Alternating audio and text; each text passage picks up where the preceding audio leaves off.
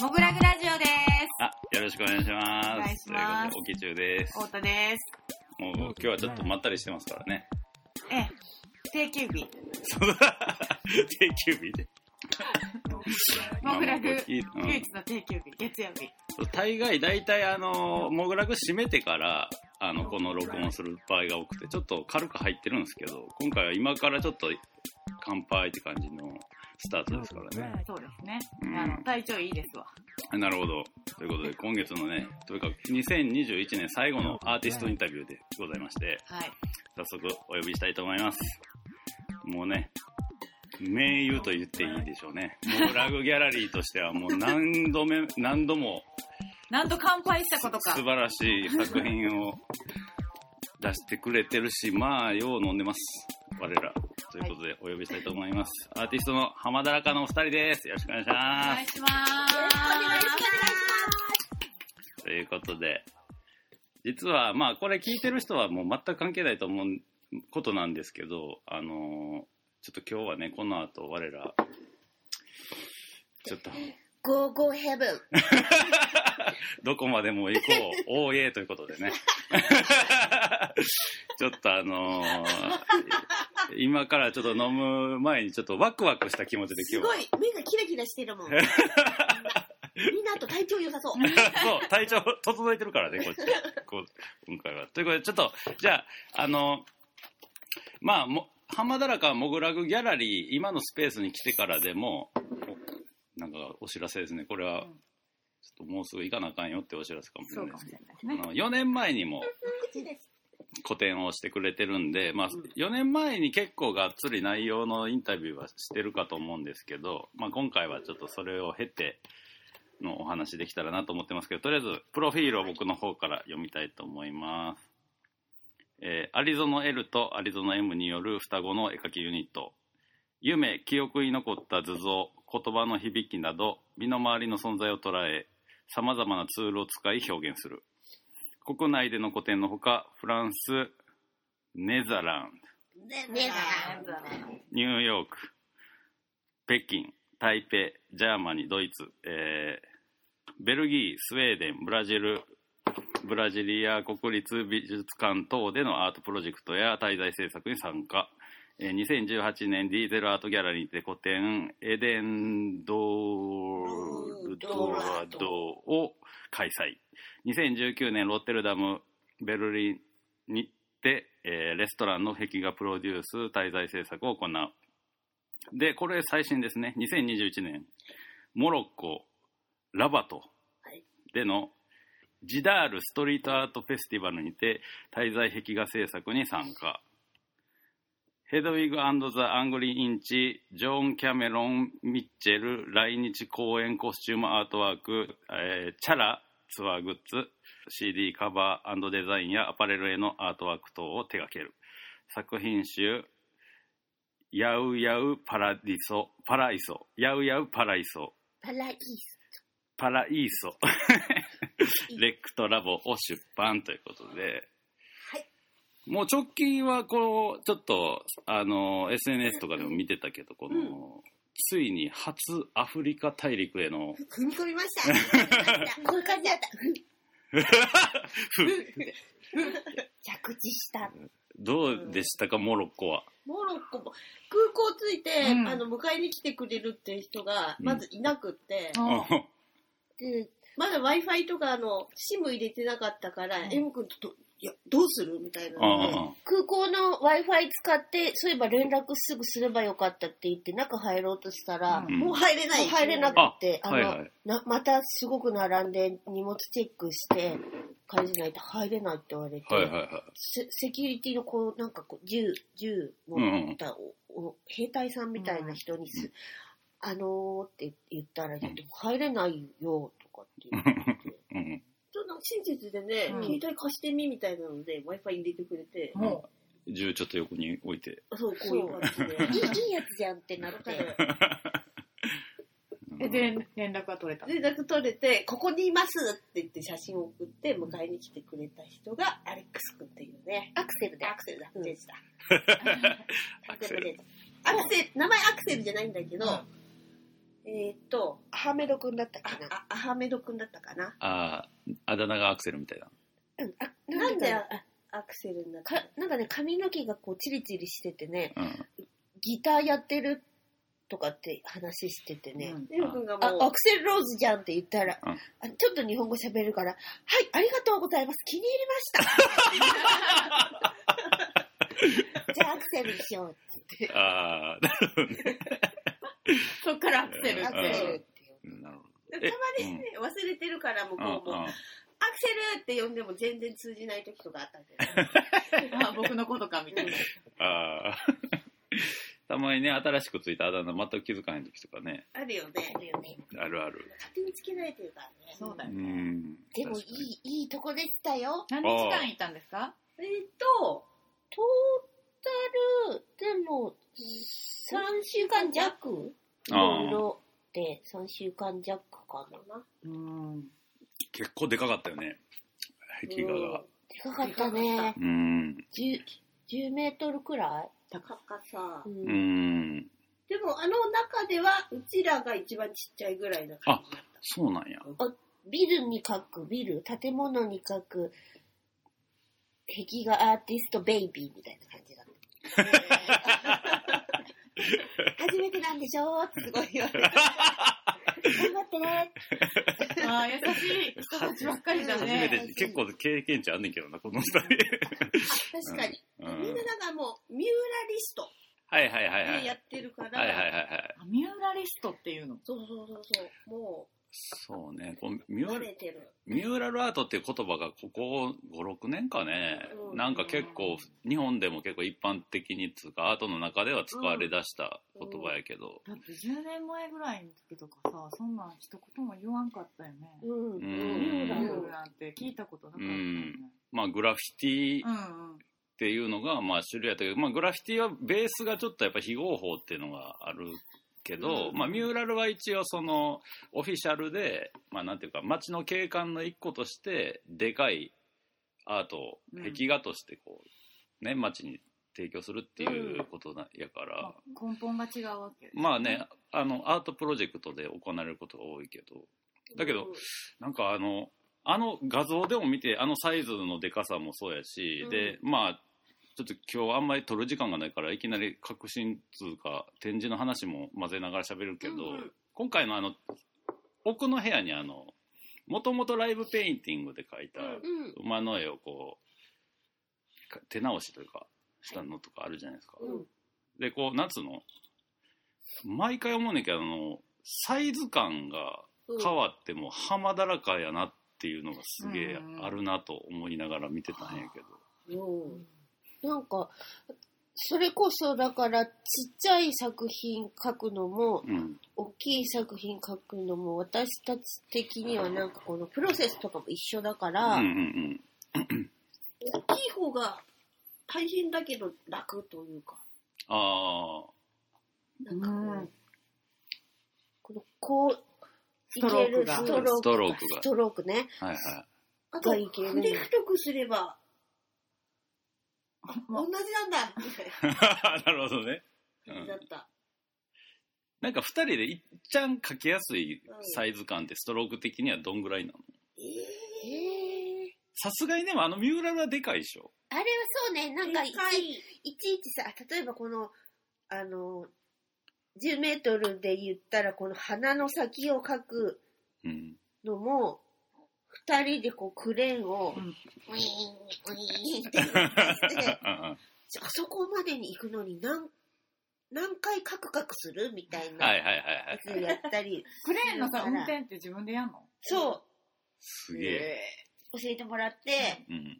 免許とかないの？ないみたい。でも、細かいのは下でも見ててくれるから、うん。もうなんか、とか、うちらが下手だとうん、こうやってやられて、ああの、下から合図出してくれる。ダウンダウンとかやるやるみたいな。下でも動かせるし、上でも動かせるしはいはいはい。上で綺麗に動かせると、下見ると、そのやってくれた人が。満面の笑みで、こうしてくれるとかで。え面白かった。面白かったね。ーまあでもやっぱあれなんかね、こう両手が目いっぱいさ、うん。こうフルで手伸ばしたり曲げたりすして人間って大体1メートルぐらいやんか。うん。これがいいのか、もしくはこう、なんつうの、もうちょっとこう、なんつうかな、こう、角、いわゆる角、肘を曲げて角みたいなののって、うん一番大きいとかやとまあ50センチ40センチぐらいと思うねんけどね。どっちのどうどうなんですかね2人的にはなって感じだけど、大きいのは、まあ、書いてて気持ちが良い。ああ、うん体を動かしている、うん。あ、運動的な感ちじあるよねちっちゃい。とさ、こう、ま止まってるしう、ん縮こまるし、うん体固まって書いてるもんね。まあ作業って感じだよね。うんだけど、割と運動に近いかな。う。うんんこん今回よくね何回かこうもう始まってからも飲んでる中でこうなんかちっちゃいのも大きいのも手間一緒やから。なんかちっちゃいのの方がだからちょっと今後どうするかなみたいな話してたやん。ちっちゃい方が気気も使うし、うん。余計細かいところに自分も目がいくから、うん。慎重になるっていうか、時間、うん。はいはいはい。トータルで言うと倍かかってるんじゃないの？いろいろ考えると。そんな、いや、気もあ気持ち的に神経注ぎじゃん。うんねだけどなんかさなんか俺もうここ数年なんか浜だらかの表現ってすげえ極まってきてんなって思うののまあ結構一番なんつうか顕著なのがこうマチエールつうかうん。本当になんかどうやって書いてるか分からへんパートが結構多くてしかもそれが増えてるなと思っててだけどなんかあのマチエールの密度がちっちゃい絵も大きい絵も大きい絵になったからってマチエールがこう大きくなるわけじゃないからうんなんか俺それはなんつうかまあもちろん2人のなんつうの作りたいサイズ感とかが今後出てくるかもしれないけどちっちゃいのはこうギュッとこうそれが適切なサイズにうん。まとまってるけど大きい画面になってもそのマチエールの密度が変わらへんから純粋にゴージャスになるっていうかうんうんうん。なんかそれがなんかすごい今回すすごいなと思ったの 褒めてくれてます。なんかありがとなんかシンプルな絵線の人とか塗りの人ってうん例えば、サイズが大きくなると塗り面がすごいベタって大きくなるやんかシンプルに、う。うんうんうんうん。うんだからそこのそこにい一個一個密度が入ってくるから、なんかこう見応えが変わらずにサイズ感のいなんつうの迫力だけがでかくなればなるほど増すっていううん。感じに見えてたそれってすごい嬉しうん嬉しいね。い。うん。嬉しいことだな。そうだね。だから、モグラグギャラリーぐらいのさ、この、なんていうの、広さとか、うん。天井の高さとかやと、うん。ほんまになんか鑑賞してて、ダイレクトに伝わってくるやん。うんなんかもちろん、ああいうモロッコの壁画とかを目の前にしたら、それはそれでまた違う感情が生まれるんやと思うけど、うん。こう見る鑑賞者としては。うん。でも、僕らぐらいのサイズ感って、なんか、うん。まあ家と、をちょっと大きくしたぐらい、普通のうんうん民家をちょっと大きくしたぐらいやからさ、うん。すごいズドンってくる。うんうん見てる見られてるみたいな。絵に見られてるっていうか、絵に包まれてるみたいなさ。そう包まれてるっていいうね。ん。買う人もねサイズのスケール感が結構想像しやすいからなうちの空間って、まあね。うん自分とこのさ、なんか、あの、廊下の壁はうん、このぐらい今空間があって、みたいなのがうんうんう、んわかりやすい。うんうんまあなんか手前味噌っつうかあれやけどマジで今回のモグラグの展示にはお二人は気合を入れてくれたんではないかという思えるすごいすごい対策の数々やと思ってるんですけどどうでしたか？今回の準備というか。4年ぶりだ出したしね。出したしね。出したし。出したし。あと、ちょっと、本当これを、オフレコで的な話だけど、うん。あ、あれ？返事の開始、12月上旬だったっけ？みたいな。うん。おっちゃんからメール来た時うんに、中旬のつもりじゃなかったみたいな感じで 中旬だったらでも確かにおかしいなってなって、て、脳みそがピッキーンって入れ替わって、あれでってなったよね。やばやばってなった。次の日から二人とも表情がらりと変わる。あれ、モロッコから帰ってきてうんすぐぐらいからやりとり始めたんやっけ？ちょいしてから、あ、かな。かな。そろそろかな。もっちゃんから連絡来るかなみたいな時にちょうど、いいタイミングで来たねって思って、うん。あれれってなったのね。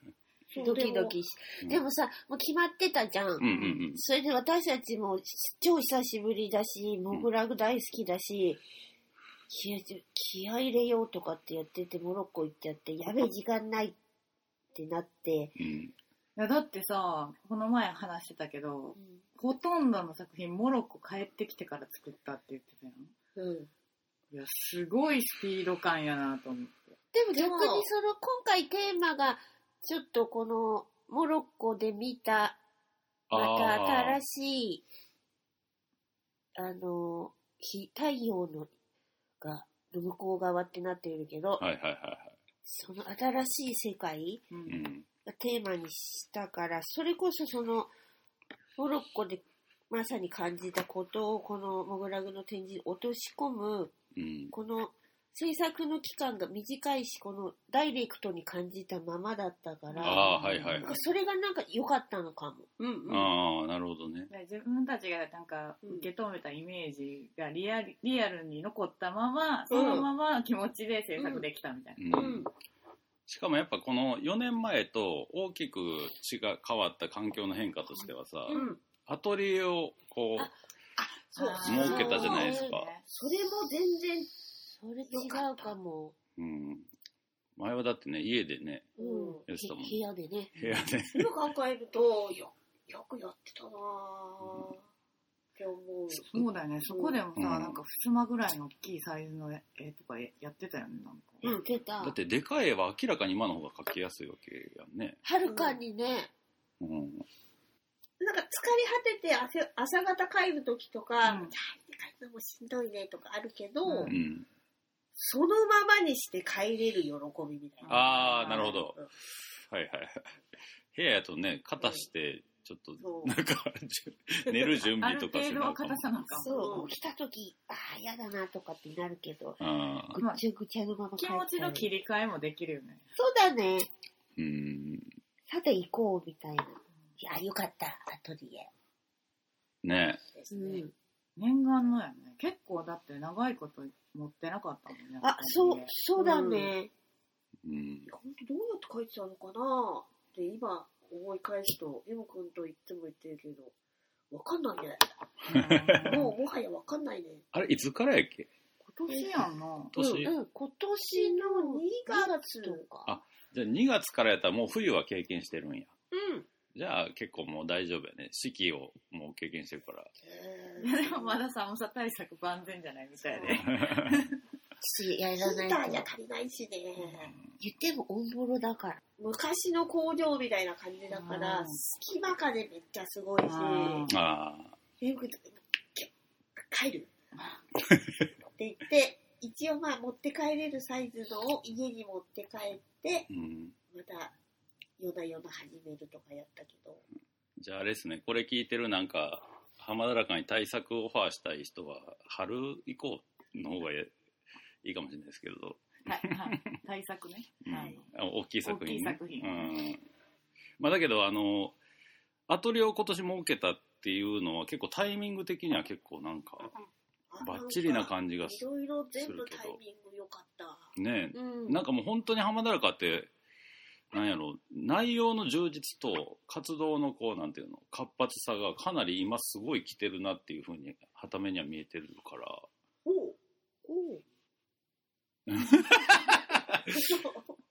二人的にはそんなに意識はないって感じ？あんまり変化ないかなみたいですか。でも、古典は言ってもさ、うん。年一だし、うんな。はいはいはい。でも、ほら、周りの反応とかさ、うんやっぱり今まで以上になんか反響があるなって感じたりとかしないの？うん。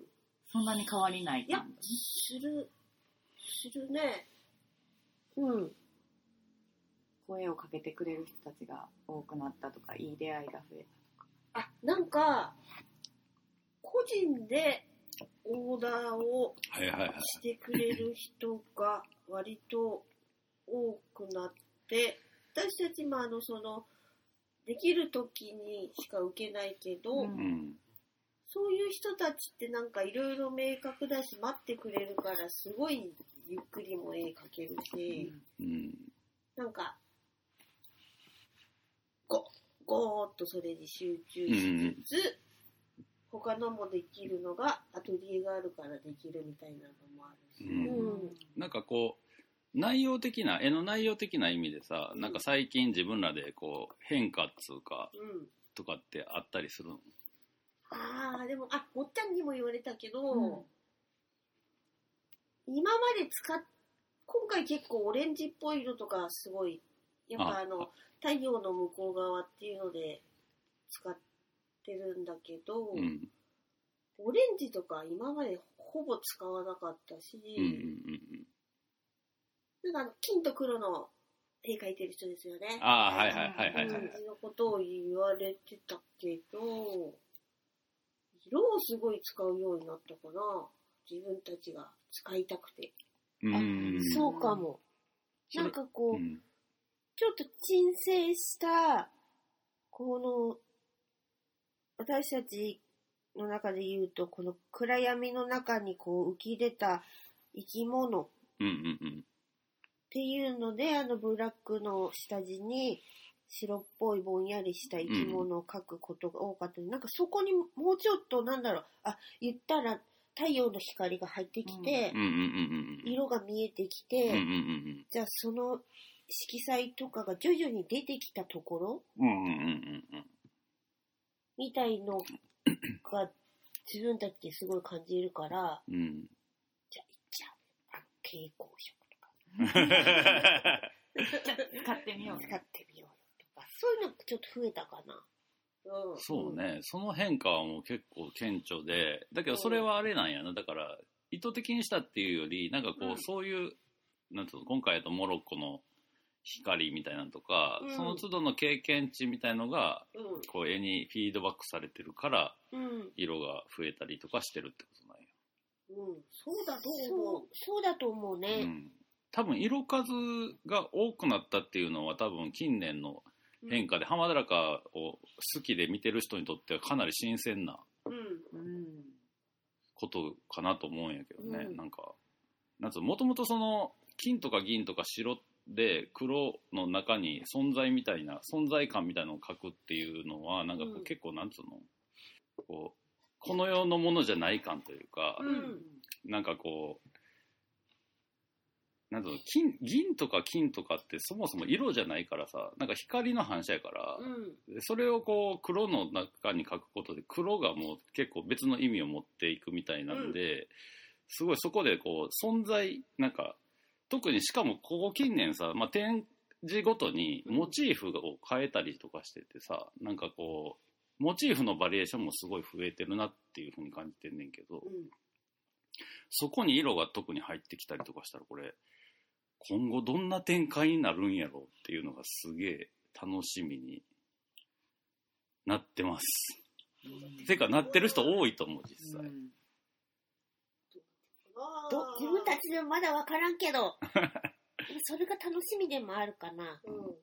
なんか、あ、あ、やっともう一回遊びの段階も入ってきてるな、デーモ君と。すごい話してるけど、書きながらも。なんかあの、モロッコの壁画描いてる時にクレーンで上に行くことはイル君と、うんじゃあちょっと展開行きますかって言うんだから。なんかそれがすごい楽しかって、うんそれで展開行きますか？じゃないけど、なんかほんと光の方へ、そこに見えるものに心躍り始めた感じ。ああ、はいはいはい。あとやっぱね、今回あの、特に絵描きの、僕らの周りの絵描きの人が浜田中の絵を見たときに、うん。驚く部分で、やっぱ絵描き的な視点で言うと結構やっぱ、浜だらかの特徴のでかいとこっていうのが、うんあの、アウトラインの処理なんですよ。あ、その、モーリー。モーリーモーリーモーリモーあ、モーリーって呼ばれてんの？そうなんです。そう、なんかね、絵描きにとってアウトラインをどういう風に描くか、その太さとか、うんもしくは描かないとかいう選択肢の中で結構その、それだけで結構ね、作風とかがうん。決まったりとかするぐらい結構重要なテーマなんやけど、うん浜だらかのアウトラインは、まあこれは本当に生で見てもらわないと意味が伝わらないから見に来てほしいんですけど、モーリーなんですよね。モーリーなんですね。ちょっと、うん。ちょっと儀式的なところもももはやあるけど、一旦そのモーリーの作業をしないと、うん。あの、えっと、完成しないというか、そ始まらないとこがあって、うんうんうん。え、最初にあのモーリー作るの？そう、全部、そうなんや。一旦だから真っ白の状態で盛り上がって盛り上がってて、黒く塗って、そこにこう、真っ黒のところにこう、立体に浮き上がってるものを絵にしていくそうっていう感じ？はいはいはい。まあ、モーリー、なんつうか、まあ、見見たら一目瞭然なんやけどモーリ、ーって何やねんって感じやろな。要はその、形のアウトライン、外のせ、うん形を表す外の線がちょっと盛り上がってるんですよね。う。うんん。そう。で、そ、それが、その、なんていうかな、こう、なんと、まあ、もちろん物体と背景の境界でもあるんやけど、うん。なんかね、絵画的に見ると、あれがアウトラインなことによって、逆にめっちゃ平面的な表現にもいってて、うんだから中に、その内側にあるうん。めっちゃ細かいテクスチャーみたいなのが、こう模様っぽくもあって、なんか前来たお客さんがなんか着物みたいやなって言ってたの。なんかその、要はなんか、すごい平面なんやけど、うん。な一個の中に柄があって、うん。でも全体でこう、鳥やったりとかするから、鳥にも見えるから、うん存在感もあるんやけど、そう、だから平面的な絵画の魅力と存在感みたいのが、両方共存してるみたいな、凄さ。凄さある。と言われてる気がする。うん。いやこんうん。か、自分たちも今改めてどうなっているかを考えた。いや、今日、今回はちょっとこれだけ話したいな、みたいな感じなんだけど、まあちょっとね、実はね、そろそろお時間なんです。そうい。あっという間だった。うん。まあなんか勝手にちょっと俺がいっぱい喋ってっちゃったから、ちょっとなんか、なんやろ、最近の、なんでも、なんか、んなんか、どうすか最近。今回、今回展示やってみての感想でも、あ、久しぶりの展示？うん、モグラグでのい。や、やっぱりこのモグラグは、もっちゃんとかおきちゅうくんに文章で一回送ったけど、うんあら、帰ってきました。そうだね。うん。なんか、すごいこの、ちょうどこれを決めるのもタイミングがめっちゃよくってさ、うんうんうん。前回夜明けうん。だったんだけど、まああの、その、他の見てくれてる人には説明したんだけど、うん隠れ、言葉に入れようとしたんだけど入れなかったのがあの、マグレブっていううん。日が沈むところっ。ていうやつで、うん。なんか、エム君と帰ってきたねみたいな のと、新しい自分たちの感覚がそのままダイレクトに出せる。ところが、ここの今、モグラグだったっていうのが、なんか、エム君と、ね 安心感、安心感って言ったらいいんかな。ああ。安心感、もっちゃんとおきちゅうくんがいる安心感と、その中で挑戦したものを、あ、貝殻のやつとか、ああ、そうだね。そう、ああいう新しいドローイングとかのうん。挑戦とかも、なんなんかあの、いる。二人がいる。大丈夫かも。あの、貝殻はね、だって二人ともなんか、ちょっと変なん作ってきたんだけどね。搬入 の時ちょっと、ちょっと照れながら照れながら出してくれたのもあるんだけど。よかったね。あれもでも見事に浜だらかになってるからうな。んい。や、ほんと、今度、作ってる音録音しといて聞かせるねぐらいもう、じゃらじゃらじゃら。麻雀ぐらいの。麻雀みたいな。あれも結構なんか、楽しそうん新しい、う。新しい可能性見える作品ではあるよな、あれはかなり。でかいのをやりたいな。あ、今後？あれ、ああれれで？あれねあ、めっちゃ重くなると思うけど、そうね。待機してる。でかいパーツたちが。今持ってるでかいのでどのくらいのサイズ感あ、1個のパーツ ?1 うん。個のパーツでこんぐらいのとか、ゴリゴリの。えっと、ハマグリぐらいか。ハマグリ、そうだうね。ん。こう、なんかゴンゴンみたいな。ドーンと、サンゴ礁みたいな。あと、この厚みがめっちゃあるのとかあるからう、ん。どうやってそれとかも使使おうかな今回初挑戦したあの、パネルをこうん、う穴開き？穴開き？うーん。穴開きスタイルでやったら、その、ゴツゴツしたのもも、はめれるかも。確かに。それの融合もあり得るね。あーいやだからついにだからあれやねんな俺だから結構お客さんとか仲いい人とかにここ数年ほんまに浜だらかはそのマチエールとかそのオリジナルの表現が極まっててしかも色数も増えてて、うん。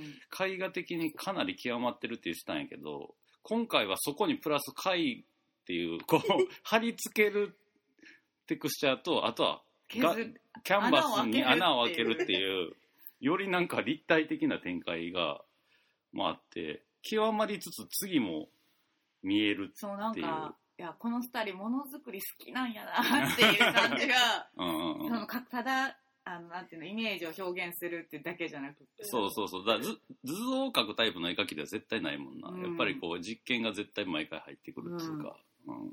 実験したいよね。うん。したいよね。自分たちでニヤニヤしたいもんね、なんかね。あいいね。女のできちゃったみたいいやな。、やばくない？のか、なこれなんかできそうじゃない？みたいなのが始まると、うん恥ずかしいけどアトリエで二人でハイタッチする。兄弟で。いや、これはちょっといい、いいのいただいたところでね、じゃあちょっとお時間なんで、最後にちょっとこれから見に来る人とか見に来てくれた人に一言ずつちょっとメッセージ的なの短くでいいんで、お願いしていいですか？ぜひ、肉眼で、あ、モーリーを見に来てください。そうですね。ね。じゃあ、M ちゃん。2021今1年。年最後のモグラグ、やれたのがすごい嬉しいので、ぜひそのシュッっていうのをそうね。体験しに来てくださ締めとしてね、い。シュッとしてまとまった瞬間を。というわけでございまして、まあ、ちょっと今回インタビュー短かったですけどね、ちょっとあの、もうちょっと話聞きたいぞっていう方は、ぜひあの、週末に来ていただくと、お二人在廊されてる場合が多いと思いますんで、ぜひ。はい、待ってます。はい。で、ね、結構空間的にもかなり対策があるし。はい。まあ、毎回のことなんですけど、この空間はもうこの展覧会会期が終わるともう見えなくなってしまいますので、ぜひこの機会を見逃しなくお願いします。ということで、今月のアーティストインタビュー、ゲストは浜田らかでした。ありがとうございました。エンディングでーす。はい、というわけでございまして、いやー、本年最後のインタビューが終了しましたので、はい。この、もう年内最後の締めくくりとなります展覧会のインフォメーションを太田さんの方からお願いします。はい。浜だらか solo exhibition、オレオルアタメ、太陽の向こう側は、12月26日日曜日までとなります。はい、今週いっぱいですね。はい。うん。営業時間は13時から20時となっておりますので、お間違いないようご注意ください。はい。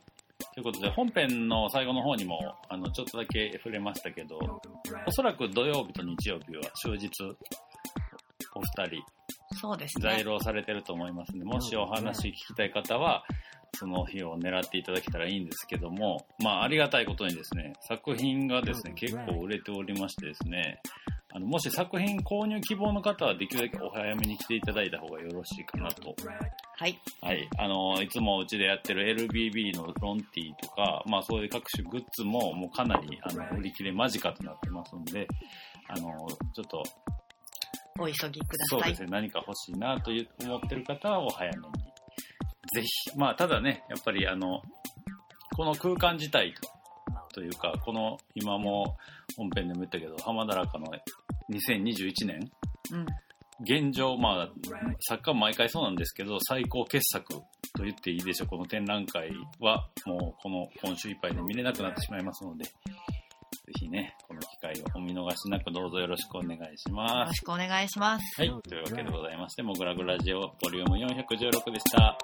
ありがとうございました。